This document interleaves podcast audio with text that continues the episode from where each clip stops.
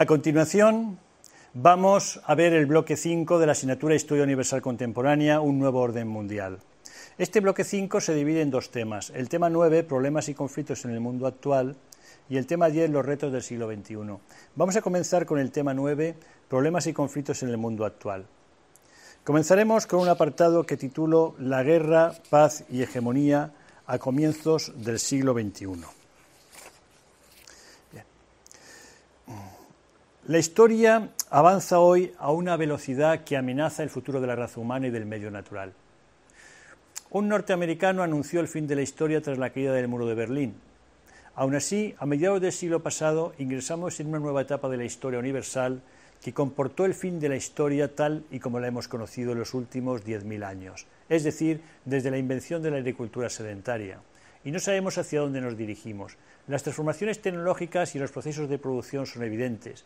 Basta pensar en la velocidad a la que se ha producido una revolución en el terreno de las comunicaciones y que ha acabado con las cuestiones de índole temporal y espacial. En 2013 Internet, sin embargo, apenas tiene 21 años de vida. Vamos a hablar de los aspectos sociales del cambio. Hay cuatro aspectos sociales de esta revolución que inciden en el futuro internacional. El funesto declive y caída del campesinado, que constituyó hasta el siglo XIX el grueso de la humanidad y la base del sistema económico. La importancia que, en consecuencia, ha ido cobrando una sociedad predominantemente urbana y, sobre todo, las megalópolis con sus millones de habitantes. La sustitución de un mundo basado en la comunicación verbal por un mundo donde la lectura es un hecho universal y en el que los hombres y máquinas practican las escrituras. Y por último, los cambios en la situación de las mujeres. El declive y la caída del sector de la población mundial dedicado a tareas agrícolas es obvio en el mundo desarrollado. Hoy la agricultura da empleo al 4% de la población ocupada en los países de la OCDE y al 2% en Estados Unidos. Sin embargo, no solo en esas zonas es evidente. A mediados de los años 60 existían todavía en Europa cinco estados donde más de la mitad de la población ocupada trabajaba en este sector. Once en el continente americano, 18 en Asia, y era el sector principal en todos los países africanos, a excepción de tres, Libia, Túnez y Sudáfrica. Hoy la situación ha dado un vuelco. Por cuestiones prácticas, ya no quedan en Europa o en América países con más del 50% de la población dedicada a la agricultura, ni tampoco en el mundo islámico. Incluso en Pakistán la cifra es inferior al 50%. En el caso de Turquía, la población dedicada a la agricultura ha pasado de tres cuartas partes a un tercio, y algunos de los principales baluartes de la economía campesina en el sudeste asiático se han venido abajo. En Indonesia la proporción ha pasado del 67% al 44%, en Filipinas del 53 al 37, en Tailandia del 82 al 46, en Malasia del 51 al 18. De hecho, si exceptuamos la mayor parte del África subsahariana, los únicos bastiones de la sociedad rural, donde más de un 60% de la población ocupada se dedica a la agricultura, se hallan hoy en las zonas del sudeste asiático, antaño en manos de los imperios francés y británico, India, Bangladesh, Myanmar y los países de la península indochina. No obstante, dado el ritmo creciente de la industrialización, ¿por cuánto tiempo seguirá siendo así? A finales de los años 60, la población rural suponía la mitad de los habitantes de Taiwán y de Corea del Sur hoy representa respectivamente el 8 y el 10%. En pocas décadas habremos dejado de ser lo que fuimos desde nuestra aparición, una especie formada principalmente por cazadores, recolectores y productores de alimento. También habremos dejado de ser una especie eminentemente rural.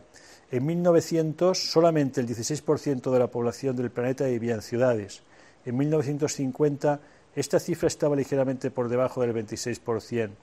Hoy se sitúa en torno al 48%. En los países desarrollados y en muchas otras regiones del planeta, el campo, incluso en zonas productivas desde el punto de vista de la agricultura, es un desierto verde donde apenas tienen presencia los humanos. Salvo los que viajan en coche o los que habitan pequeños asentamientos y el viajero solo se topa con otras personas al llegar a la población más cercana. En este caso, sin embargo, la extrapolación se complica. Es cierto que el grado de urbanización en los países, en los viejos países desarrollados es considerable, pero no nos encontramos ya ante el modelo típico de urbanización que se había dado hasta hoy y que consistía en la desesperada huida del campo a lo que podríamos denominar hiperciudades. Las ciudades en el mundo desarrollado, incluso las ciudades que crecen a un ritmo normal, asisten a la suburbanización de áreas cada vez mayores que se sitúan alrededor del centro o centros originales. Hoy solamente 10 de las 50 mayores ciudades del planeta y únicamente dos de las 18 que cuentan con más de 10 millones de habitantes se hallan en Europa o en Norteamérica. A excepción de Oporto, en Portugal, las ciudades cuyo ritmo de crecimiento es más elevado y que superan el millón de habitantes se encuentran en Asia, 20, África, 6 y América Latina, 5. Dejando de lado las otras posibles consecuencias, esta situación supone, especialmente en países con parlamentos o presidentes elegidos democráticamente, un cambio drástico en el equilibrio político entre las zonas urbanas, con una gran densidad de población, y las poblaciones rurales geográficamente repartidas por el territorio de unos estados donde casi la mitad de la población vive en la capital, aunque nadie acierta a explicar en qué condiciones. Poco diremos del cambio educativo, pues no es fácil distinguir los efectos sociales y culturales de la alfabetización general de los efectos sociales y culturales de esta revolución súbita y sin precedentes en los medios de comunicación públicos y privados en la que estamos sumidos. Permitidme tan solo apuntar un hecho significativo. Existen en la actualidad 20 países donde más del 55% de las franjas de edad afectadas siguen con sus estudios después de la educación secundaria. No obstante, menos en el caso de Corea del Sur, todos estos países pertenecen a Europa, tanto viejos países capitalistas como antiguos países socialistas, Norteamérica y Australasia. Capaz de generar capital humano, el viejo mundo desarrollado conserva todavía una ventaja sustancial sobre los principales países que se han incorporado a este escenario en el siglo XXI. ¿Cuánto tardarán India y especialmente China en recortar esta distancia? Quiero referirme aquí únicamente al gran cambio social que se produjo en el siglo pasado, la emancipación de la mujer, para hacer una observación que complementa lo que acabo de decir. No hay mejor indicador de la emancipación de la mujer que el hecho de que hayan igualado o incluso superado a los hombres en su nivel de estudios. Debo apuntar que todavía hoy hay regiones del planeta donde, sin embargo, aún están muy por detrás. Vamos a hablar de los factores que han influido en la situación actual. En este sentido, no hay que confundir las pautas generales con reglas aplicables a realidades prácticas. Es obvio, por ejemplo, que a lo largo del siglo XX la población mundial, a excepción del continente americano, dejó de estar mayoritariamente gobernada, como si la situación respondiera a un mandato superior, por príncipes hereditarios o por agentes de potencias extranjeras. Nació una retaíla de estados técnicamente independientes cuyos gobiernos, incluidos los regímenes denominados totalitarios, reclamaban para sí legitimidad ante el pueblo o la nación, al tiempo que sostenían que había llegado al cargo por medio de plebiscitos, procesos electorales reales o fraudulentos, o por ceremonias públicas periódicas en las que participaba la muchedumbre y que simbolizaban el vínculo existente entre la autoridad y el pueblo. De un modo u otro, el pueblo dejó de ser un conjunto de súbditos para convertirse en un conjunto de ciudadanos que en el siglo XX no solo incluía a los hombres, sino también a las mujeres. Sin embargo, ¿cuánto nos acerca todo esto a la realidad, incluso hoy? Cuando muchos gobiernos se han dotado, desde un punto de vista técnico, de constituciones inspiradas en el ideario liberal demócrata y que han sufrido procesos electorales impugnados y suspendidos en ocasiones por una junta militar que se dice temporal y que en cambio ha permanecido en el poder años y años? No mucho la verdad. No obstante, en buena parte del planeta se advierte una tendencia general, un cambio en la postura del propio Estado territorial independiente que a lo largo del siglo XX se convirtió en la unidad política e institucional básica bajo la que se agrupaban las personas. En su hogar original, en la región noratlántica, se inspiraba en diferentes innovaciones originarias de la Revolución Francesa. Suyo era el monopolio de los mecanismos del poder y de los coercitivos, armas, soldados y prisiones, por medio de una autoridad central y de sus gentes, ejercía un control cada vez más fiero de lo que sucedía dentro de sus fronteras, gracias a la creciente capacidad del sistema para recabar información. Aumentó el abanico de sus actividades, así como su impacto en la vida cotidiana de los ciudadanos, y supo movilizar a la población apelando a su lealtad al Estado y a la nación. Esta fase del desarrollo del Estado alcanzó su punto álgido hace unos 40 años. Pensemos en el estado del bienestar de la Europa occidental de los años 70, en el que el gasto público, es decir, el porcentaje del Producto Nacional Bruto destinado a programas públicos y no al consumo privado o a la inversión, apenas estaba entre el 20 y el 30%. Pensemos, por otro lado, en la predisposición de los ciudadanos no solo a permitir que las autoridades públicas crearan impuestos para incrementar esas cantidades extraordinarias, sino a alistarse en el ejército para luchar y morir por su país, por millones en las dos guerras mundiales del siglo pasado. Durante más de dos siglos y hasta los años 70, el crecimiento del Estado moderno fue una constante y fue ajeno a cuestiones de ideología o de organización política, liberal, socialdemócrata, comunista o fascista. La situación, sin embargo, ha cambiado y la tendencia se ha invertido. Vivimos en un mundo económico que se globaliza a una velocidad vertiginosa y que depende de empresas privadas transnacionales que se empeñan en vivir al margen de las leyes estatales y de los impuestos del Estado, lo que limita notablemente la capacidad de otros gobiernos, aún mayores, para controlar sus propias economías. Gracias a la teología dominante del libre mercado, los estados han ido dejando un buen número de sus actividades directas más tradicionales, servicios de correos, policía, prisiones e incluso algunos sectores importantes de las Fuerzas Armadas, en manos de contratistas privados que solo piensan en enriquecerse. Se estima que hoy trabajan en Irak más de 30.000 contratistas privados armados. Con el desarrollo y el desembarco masivo en todos los rincones del planeta de armamento pequeño y de gran precisión durante la Guerra Fría, los Estados y sus actores han perdido el monopolio de las Fuerzas Armadas. Algunos estados más fuertes y más estables como Gran Bretaña, España o la India han aprendido a vivir durante grandes periodos sin el miedo a grupos de disidentes armados, indestructibles en la práctica y que, sin embargo, no suponían tampoco una amenaza para el sistema. Por diferentes motivos hemos asistido a la rápida desintegración de un buen número de Estados miembros de las Naciones Unidas, fruto las más de las veces, aunque no siempre, de la desintegración de los imperios del siglo XX imperios cuyos gobiernos nominales eran incapaces de administrar o de ejercer el control real en buena parte del territorio, o sobre la población o sus instituciones. Resulta sorprendente, asimismo, la legitimidad cada vez menor de los estados y el hecho de que se vea con más reticencia la obligación de dejar en manos de los habitantes, ya sean ciudadanos o súbditos, el gobierno y sus leyes. El imperialismo de los siglos XIX y XX no habría sido posible de no haber existido la predisposición de grandes segmentos de la población a aceptar como legítimo cualquier poder estatal efectivamente establecido, incluso el de un puñado de extranjeros. Solamente aquellas zonas donde esta convicción era inexistente, como Afganistán o el Kurdistán, las potencias extranjeras no supieron cómo actuar. Sin embargo, tal y como se ve, en muchos casos, hoy día, la obediencia natural del pueblo frente al poder, incluso frente a un poder que demuestra una superioridad militar abrumadora, es agua pasada y con ella el retorno de los imperios. Pero no solo la obediencia de los súbditos está quedando ya como algo de un pasado más y más remoto, también la de la ciudadanía.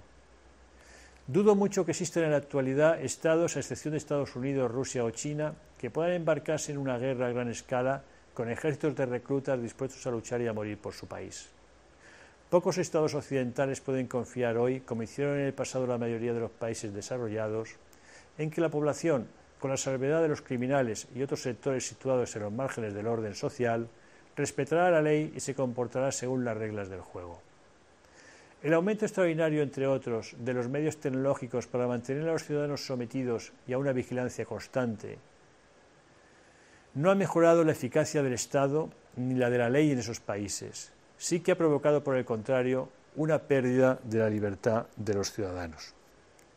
Todo esto ocurre en una época de una globalización vertiginosa, en una época en la que se ha acentuado la disparidad regional en el planeta, porque, por naturaleza, la globalización da lugar a un crecimiento asimétrico y dispar y subraya asimismo la contradicción entre los ámbitos de la vida contemporánea sujetos a la globalización y a las presiones de la uniformización global, como la ciencia, la tecnología, la economía, diferentes infraestructuras técnicas y, en menor medida, las instituciones culturales y los que no lo están, como el Estado y la vida política.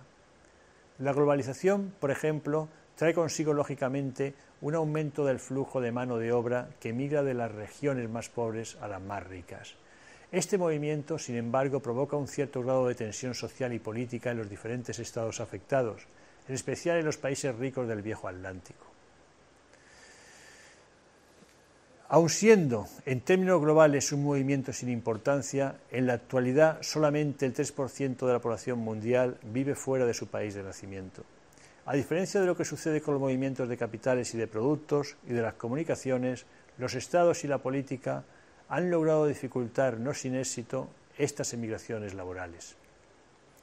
Dejando de lado la terrible desindustrialización que la vieja Unión Soviética y las economías socialistas de la Europa del Este sufrieron en los años 90, el desequilibrio más extraordinario de la que se ha derivado de la, que se ha derivado de la globalización económica es el desplazamiento del centro de gravedad de la economía mundial que ha pasado de la región que limitaba con el Atlántico Norte a diferentes puntos de Asia. Si bien nos hallamos en las primeras fases del proceso, no cabe duda de que avanza a buen ritmo. Nadie puede ya dudar de que el crecimiento de la economía mundial durante los últimos diez años se debe, en gran medida, a los motores asiáticos y, más concretamente, al fabuloso aumento de la producción industrial en China. Según los datos de hace unos pocos años, mientras que este indicador era de menos del 0,5% en Estados Unidos y en Alemania y del 3% en el resto del mundo, la economía china experimentó un incremento del 30%. Es evidente que esta situación aún no ha modificado el peso relativo de Asia del Atlántico Norte, por cuanto Estados Unidos, la Unión Europea y Japón representan todavía el 60% del Producto Nacional Bruto del planeta. Sin embargo, Asia ya deja notar su presencia. En términos de compra de energía, el sur, el sudeste y el este asiáticos constituyen un mercado casi dos tercios mayor que el de Estados Unidos. ¿Qué efectos tendrá este cambio en el peso relativo de la economía norteamericana? Es la pregunta sobre la que giran las previsiones internacionales para el siglo XXI.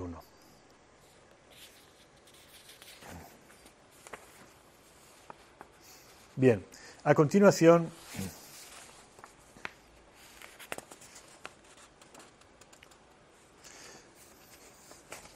vamos a hablar de un fenómeno propio también de este nuevo orden mundial, de esta nueva época, como es el terrorismo. Vamos a distinguir entre violencia, brevemente, violencia social y violencia política. Sería tentador decir que la violencia social en general y la violencia política no tienen nada que ver la una con la otra. Dado que una parte de la violencia política de la peor clase se puede producir en países dotados de una tradición política y social notablemente no violenta, como Sri Lanka o Uruguay. No obstante, no es posible mantenerlas separadas en los países de tradición liberal, aunque solo sea porque dichos países son precisamente aquellos en los que la violencia política no oficial ha adquirido mayor relieve en el último tercio del siglo XX y donde, en consecuencia, lo mismo ha sucedido con la violencia estatal de signo contrario, de intensidad habitualmente superior. Mientras conservan su capacidad operativa, los países dictatoriales o autoritarios dejan poco margen de maniobra a esta violencia política extraoficial, del mismo modo que apenas dejan espacio alguno a la política extraoficial no violenta. El aumento de la violencia en general forma parte del proceso de reversión a la barbarie que ha venido fortaleciéndose en el mundo desde la Primera Guerra Mundial. Su progreso resulta particularmente sorprendente en los países provistos de estados sólidos y estables, así como de instituciones políticas, en teoría liberales, en los que el discurso público y las instituciones políticas no distinguen más que entre dos absolutos que se excluyen mutuamente, la violencia y la no violencia. Esta ha sido una forma más de sentar la legitimidad del monopolio nacional que el Estado tiene de la fuerza coercitiva, lo que ha venido íntimamente unido al desarme total de la población civil registrado en los estados desarrollados del siglo XIX, excepto en Estados Unidos, que por consiguiente han tolerado siempre un mayor grado de violencia en la práctica, aunque no en teoría. Desde finales de la década de los 60, los estados han perdido una parte de ese monopolio del poder y los recursos y una porción aún mayor de la percepción de legitimidad que inducía a los ciudadanos a acatar la ley. Por sí solo, esto explica buena parte del aumento de la violencia. La retórica liberal ha sido siempre incapaz de reconocer que ninguna sociedad funciona sin cierta violencia en la política, aunque solo sea en la forma casi simbólica de los piquetes de huelguistas o las manifestaciones de masas. Y que la violencia tiene grados y reglas, como es de dominio público en las sociedades en las que forma parte de la urdimbre de las relaciones sociales y como constantemente trata de recordar la Cruz Roja Internacional a los embrutecidos beligerantes del siglo XXI. Sin embargo, cuando las sociedades o los grupos sociales no acostumbrados a un alto grado de violencia social se ven en la tesitura de practicarla, o cuando en las sociedades tradicionalmente violentas se descomponen las reglas normales, los límites establecidos sobre el uso o el grado de la violencia pueden saltar. Por ejemplo, tengo la impresión de que las tradicionales rebeliones campesinas, teniendo en cuenta la brutalidad general de la vida y la conducta rurales, no eran habitualmente demasiado sanguinarias, por lo común menos que su represión. Cuando dichos levantamientos caían en la masacre o en la atrocidad, la violencia solía ir dirigida contra personas o categorías de personas concretas y contra propiedades. Por ejemplo, las casas de la pequeña aristocracia, mientras que, a la inversa, otras gentes quedaban específicamente al margen debido a que gozaban de buena reputación. Los actos violentos no eran arbitrarios, sino prescritos, casi podríamos decir por el ritual de la ocasión. No fue la revolución de 1917, sino la guerra civil rusa la que extendió las carnicerías a gran escala a la campiña rusa. Ahora bien, cuando desaparecen los frenos de la conducta consuetudinaria, los resultados pueden ser aterradores. Una de las razones de que los narcotraficantes colombianos hayan tenido tanto éxito en Estados Unidos estriba en que, en la pugna con sus rivales, han dejado de aceptar la acostumbrada convención machista de que no se debe matar a las mujeres y a los hijos de los adversarios. Esta degeneración patológica en violencia política afecta tanto a los insurrectos como a las fuerzas estatales. Se ve favorecida simultáneamente por la creciente anomia que preside la vida de los barrios urbanos pobres, en especial entre los jóvenes, una anomia que refuerzan tanto la difusión de la cultura de las drogas como la posesión de armas personales. Al mismo tiempo, el declive de los antiguos ejércitos integrados por reclutas obligados a prestar el servicio militar y el surgimiento de una soldadesca profesional a tiempo completo, y particularmente la aparición de fuerzas de élite especiales como las SAS, disipan en unos hombres que en esencia siguen siendo civiles toda inhibición del espíritu del corps que se les haya podido inculcar como representantes estatales con dedicación exclusiva al uso de la fuerza. Entre tanto, se ha producido una abolición virtual de los límites convencionales de cuanto es posible mostrar y describir en los medios de comunicación cada vez más omnipresentes y proclives a englobarlo todo. La visión, la audiencia y la descripción de la violencia en sus formas extremas es parte de la vida cotidiana y, en consecuencia, los controles sociales que gravitan sobre su práctica quedan disminuidos. En la Rusia soviética, la proporción de homicidios cometidos bajo la influencia del alcohol se situaba entre el 80 y el 85% del total. Hoy ya no necesitamos este tipo de sustancias que disipan las inhibiciones. Sin embargo, existe una, fuente de violencia ilimitada aún más peligrosa. Me refiero a la convicción ideológica imperante en los conflictos, tanto internacionales como internos, desde el año 1914. La de que la propia causa es tan justa y la del adversario tan odiosa que la utilización de todos los medios es no solo legítima, sino necesaria para alcanzar la victoria o evitar la derrota. Esto significa que tanto los estados como los insurrectos tienen la percepción de poseer una justificación moral para la barbarie. En la década de 1980 se observó que los jóvenes militantes de Sendero Luminoso en Perú estaban plenamente dispuestos a matar campesinos a montones con la conciencia perfectamente tranquila. Al fin y al cabo, no estaban actuando como individuos, los cuales pueden albergar sentimientos sobre el particular, sino como soldados de la causa. Tampoco los oficiales del ejército o la armada que instruían a los reclutas sobre los cadáveres de los prisioneros políticos en las técnicas de tortura eran necesariamente brutos y sádicos en su vida privada. Esta circunstancia, tal como sucede en el caso de los miembros de las SS, a quienes de hecho se castigaba si cometieran un homicidio involuntario en calidad de individuos particulares, aunque al mismo tiempo se les entrenara a perpetrar con toda calma asesinatos en masa, hace que sus actividades resulten más reprensibles, no menos. El ascenso de un colosal terror a lo largo del último siglo no es reflejo de la banalidad del mal, sino de la sustitución de los conceptos morales por imperativos superiores. No obstante, al menos al principio, existe la posibilidad de reconocer el carácter inmoral de semejante conducta, como sucedió en los regímenes militares de América Latina o en la época en que podía obligarse a todos los oficiales argentinos de una unidad a participar en actos de tortura a fin de que recayera sobre ellos en conjunto, lo que de este modo quedaba admitido como una infamia compartida. Es de temer que en el siglo XXI la aceptación de la tortura haya quedado convertida en algo demasiado rutinario como para dar pie a este tipo de gestos. El crecimiento de la barbarie ha sido constante pero desigual.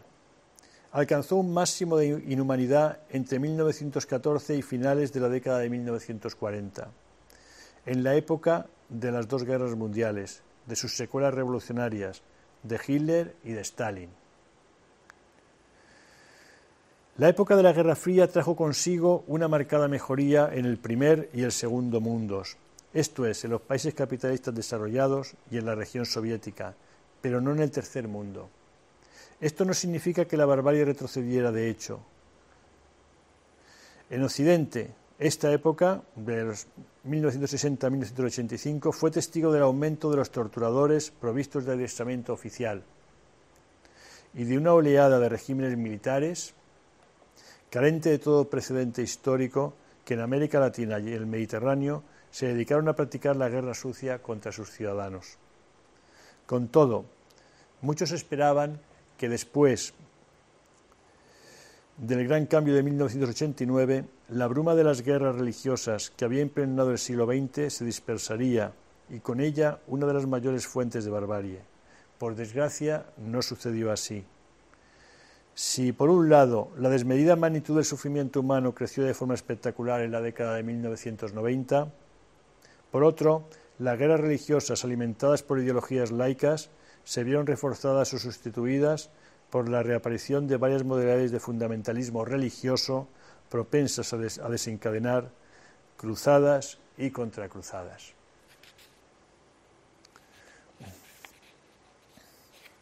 Bien.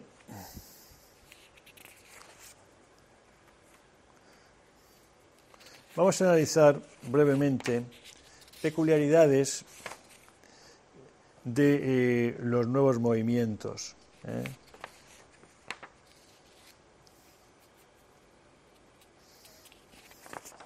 En especial, vamos a hablar un poquito de lo que ha sucedido desde septiembre de 2001, en que la globalización de la guerra contra el terror, así como la reactivación de las intervenciones armadas en el extranjero, por parte de una gran potencia que en el año 2002 denunció formalmente las normas y convenciones relativas a los conflictos internacionales, aceptadas hasta la fecha, eh, empeoraron la situación. El peligro efectivo que representan las nuevas redes terroristas para los regímenes de los estados estables del mundo desarrollado, así como para los de Asia, sigue siendo insignificante. Unas cuantas decenas o unos centenares de víctimas de un atentado con bomba en los sistemas de transporte metropolitano de Londres o Madrid no perturban la capacidad operativa de una gran ciudad, sino por espacio de unas pocas horas. Por horrenda que haya sido la carnicería del 11 de septiembre en Nueva York, el poderío internacional y las estructuras internas de Estados Unidos han permanecido completamente intactas. Si ambos elementos se han deteriorado, no ha sido como consecuencia de las acciones de los terroristas, sino de las del gobierno estadounidense. La India, la mayor democracia del mundo, es un buen ejemplo de la capacidad de resistencia de un Estado estable. Pese a que en los últimos 20 años haya perdido a dos dirigentes a manos de asesinos, viva una situación de guerra de baja intensidad en Cachemira y sufra los actos de un amplio abanico de movimientos guerrilleros en sus provincias nororientales, además de los de una insurrección marxista-leninista en algunas zonas tribales, a nadie se le ocurriría decir que no sigue siendo un Estado estable con plena capacidad operativa. Esto pone en evidencia la relativa y absoluta debilidad de la fase que viven actualmente los movimientos terroristas. Dichos movimientos son síntomas, no agentes históricos significativos, lo cual no se ve alterado por el hecho de que, gracias a las transformaciones de los armamentos y las tácticas, grupos pequeños e incluso individuales pueden causar mayor daño per cápita del que solían, y tampoco queda modificado por los utópicos objetivos que defienden o dicen defender algunos grupos terroristas. Al operar en estados estables, con regímenes estables, carentes además del apoyo de importantes sectores de la población, constituyen un problema policial, no militar. Incluso en aquellas situaciones en que el terrorismo practicado por células pequeñas forma parte de un movimiento general de disidencia, como es el caso de los brotes de Al-Qaeda en, Irak y en otros países. Estos, de luego, no integran la parte principal del movimiento, ni la más eficiente desde el punto de vista militar, sino que constituyen únicamente elementos marginales que tienden a añadirse. Y en lo que hace su actividad fuera del radio de acción de la población que les profesa simpatía, como en el caso de los terroristas suicidas palestinos de Israel o de un puñado de jóvenes integristas musulmanes de Londres, apenas tiene otra importancia que la propagandística.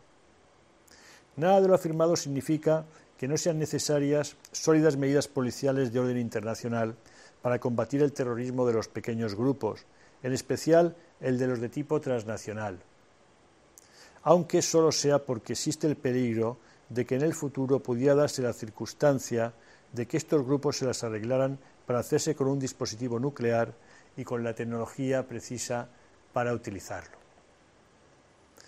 Resulta comprensible que esos movimientos creen un gran nerviosismo entre la gente eh, corriente, principalmente en las grandes ciudades occidentales, y en especial cuando tanto el gobierno como los medios se aunan para generar, en beneficio de sus propios objetivos, un clima de temor al darles, como han venido haciendo desde el 11 de septiembre de 2001, la máxima publicidad.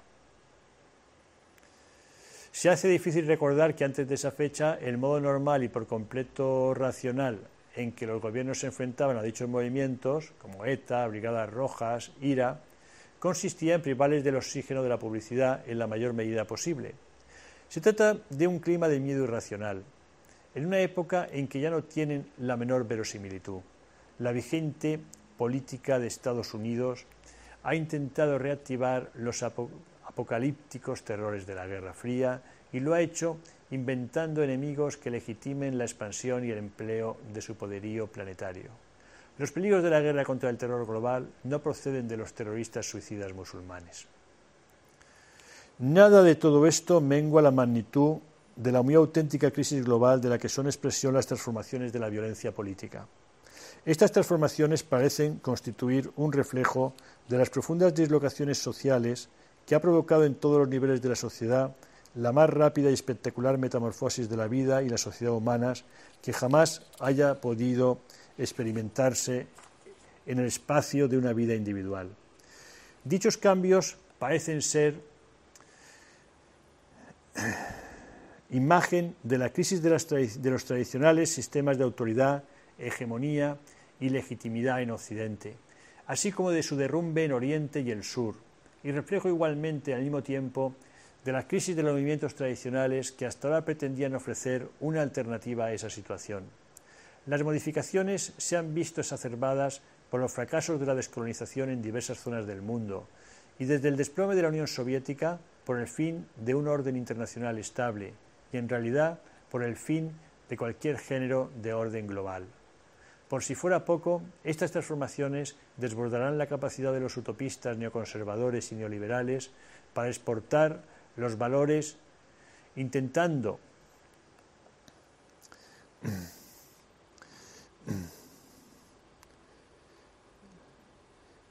decía, para exportar los valores liberales de Occidente con el concurso del mercado y el crecimiento militar. La siguiente pregunta tiene que ver con lo que denominamos las perspectivas de la democracia. ¿Mm? Bien.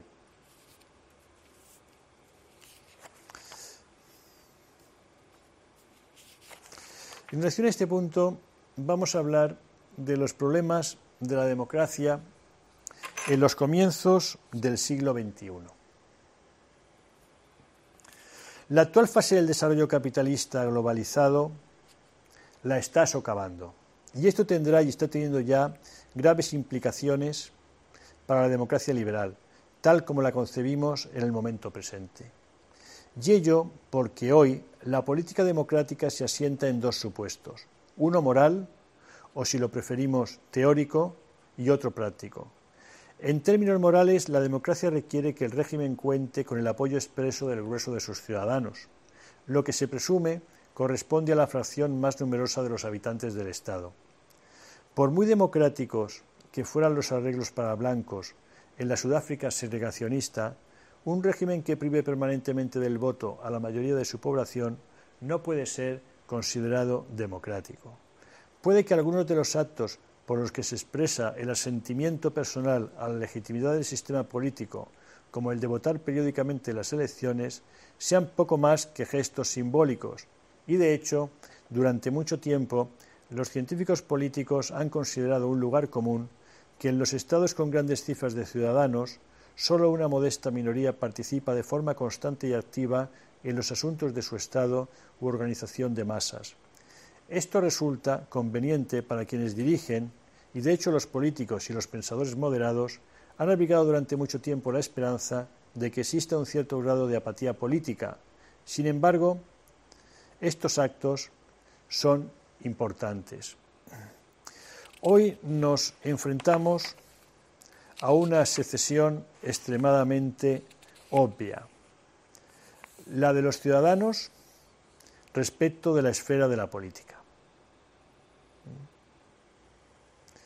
La participación en las elecciones parece estar disminuyendo en la mayoría de los países liberal-demócratas.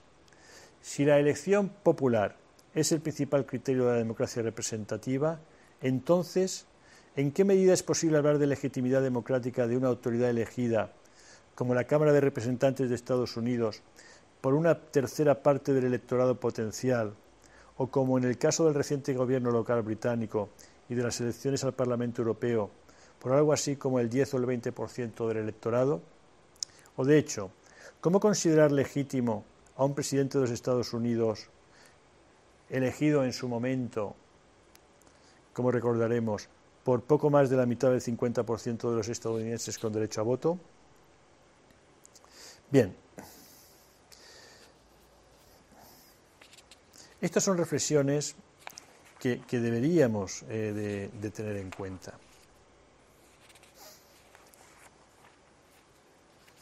Otro aspecto importante a tener en cuenta sería ¿Cuál es el futuro de la democracia liberal?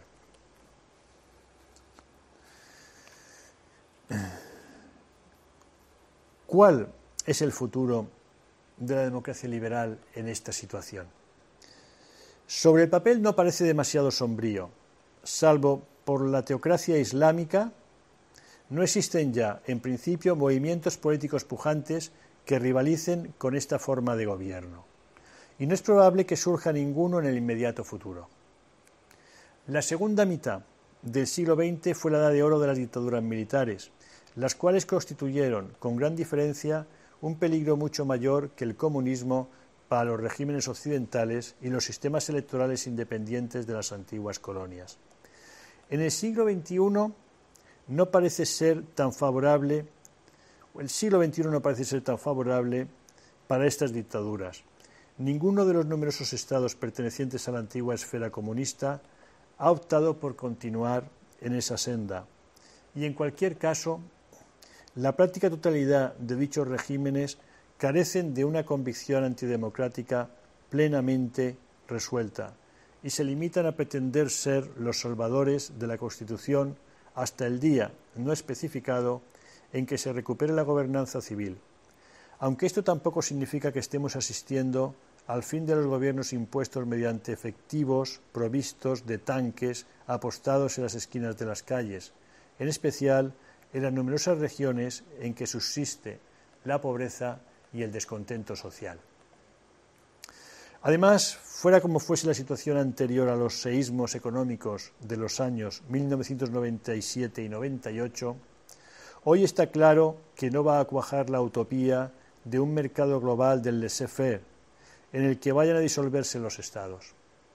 Por tanto, la mayor parte de la población mundial y ciertamente las personas que habitan en regímenes liberal demócratas dignos de tal nombre seguirá viviendo en estados operativamente eficaces, pese a que en algunas dedichadas regiones el poder del Estado y de la Administración haya quedado prácticamente desintegrado. La mayoría de los países pertenecientes a las Naciones Unidas conseguirán sacar el mejor partido posible de un sistema político recién reformado, o como sucede en grandes zonas de América Latina, con un sistema con el que llevan familiarizados mucho tiempo, aunque de forma intermitente. Este sistema no conocerá el éxito con excesiva frecuencia, pero es posible que a veces lo alcance. Por consiguiente, la política permanecerá. Y dado que seguiremos viviendo en un mundo populista en el que los gobiernos deben tener en cuenta al pueblo y en el que el pueblo no puede vivir sin gobierno, las elecciones democráticas continuarán produciéndose. Hoy se reconoce de forma casi universal que dichas elecciones son el factor que determina la legitimidad y, por cierto, el que proporciona a los gobiernos una forma práctica de consultar al pueblo, sin obligarles a comprometerse necesariamente con nada que tenga un carácter muy concreto. En resumen, nos enfrentamos a los problemas del siglo XXI con un conjunto de mecanismos políticos radicalmente inadecuados para abordarlos. En efecto, dichos mecanismos se hallan circunscritos al marco definido por las fronteras de los Estados-nación, cuyo número está aumentando y han de hacer frente a un mundo globalizado que supera el alcance de su capacidad operativa. Ni siquiera está claro hasta qué punto debe resultar posible aplicarlos en el interior de un territorio vasto y heterogéneo que de hecho posee un marco político común, como la Unión Europea. Han de encarar y competir con una economía mundial que opera eficazmente a través de entidades muy diferentes, en cuyo seno las consideraciones de legitimidad política y de interés común no tienen aplicación. Las compañías transnacionales. Estas empresas eluden la política todo cuanto pueden, que es mucho, y sobre todo nuestros mecanismos políticos arrostran los fundamentales problemas que plantea el futuro del mundo en una época en que el impacto de la acción humana sobre la naturaleza y el globo ha pasado a convertirse en una fuerza de proporciones geológicas. Su solución o su alivio exigirá, debe exigir medidas para las que casi con toda certeza no será posible encontrar apoyo mediante el recuento de votos o la estimación de las preferencias de los consumidores. A largo plazo, esta perspectiva resulta tan poco alentadora para las expectativas de la democracia como para las del globo. En pocas palabras, encaramos el tercer milenio como aquel irlandés del cuento a quien, tras preguntársele el modo de llegar a Ballynanchinch, se lo oyó decir, no sin previa cavilación, si yo fuera usted, no partiría de aquí pero de aquí es de donde hemos de partir.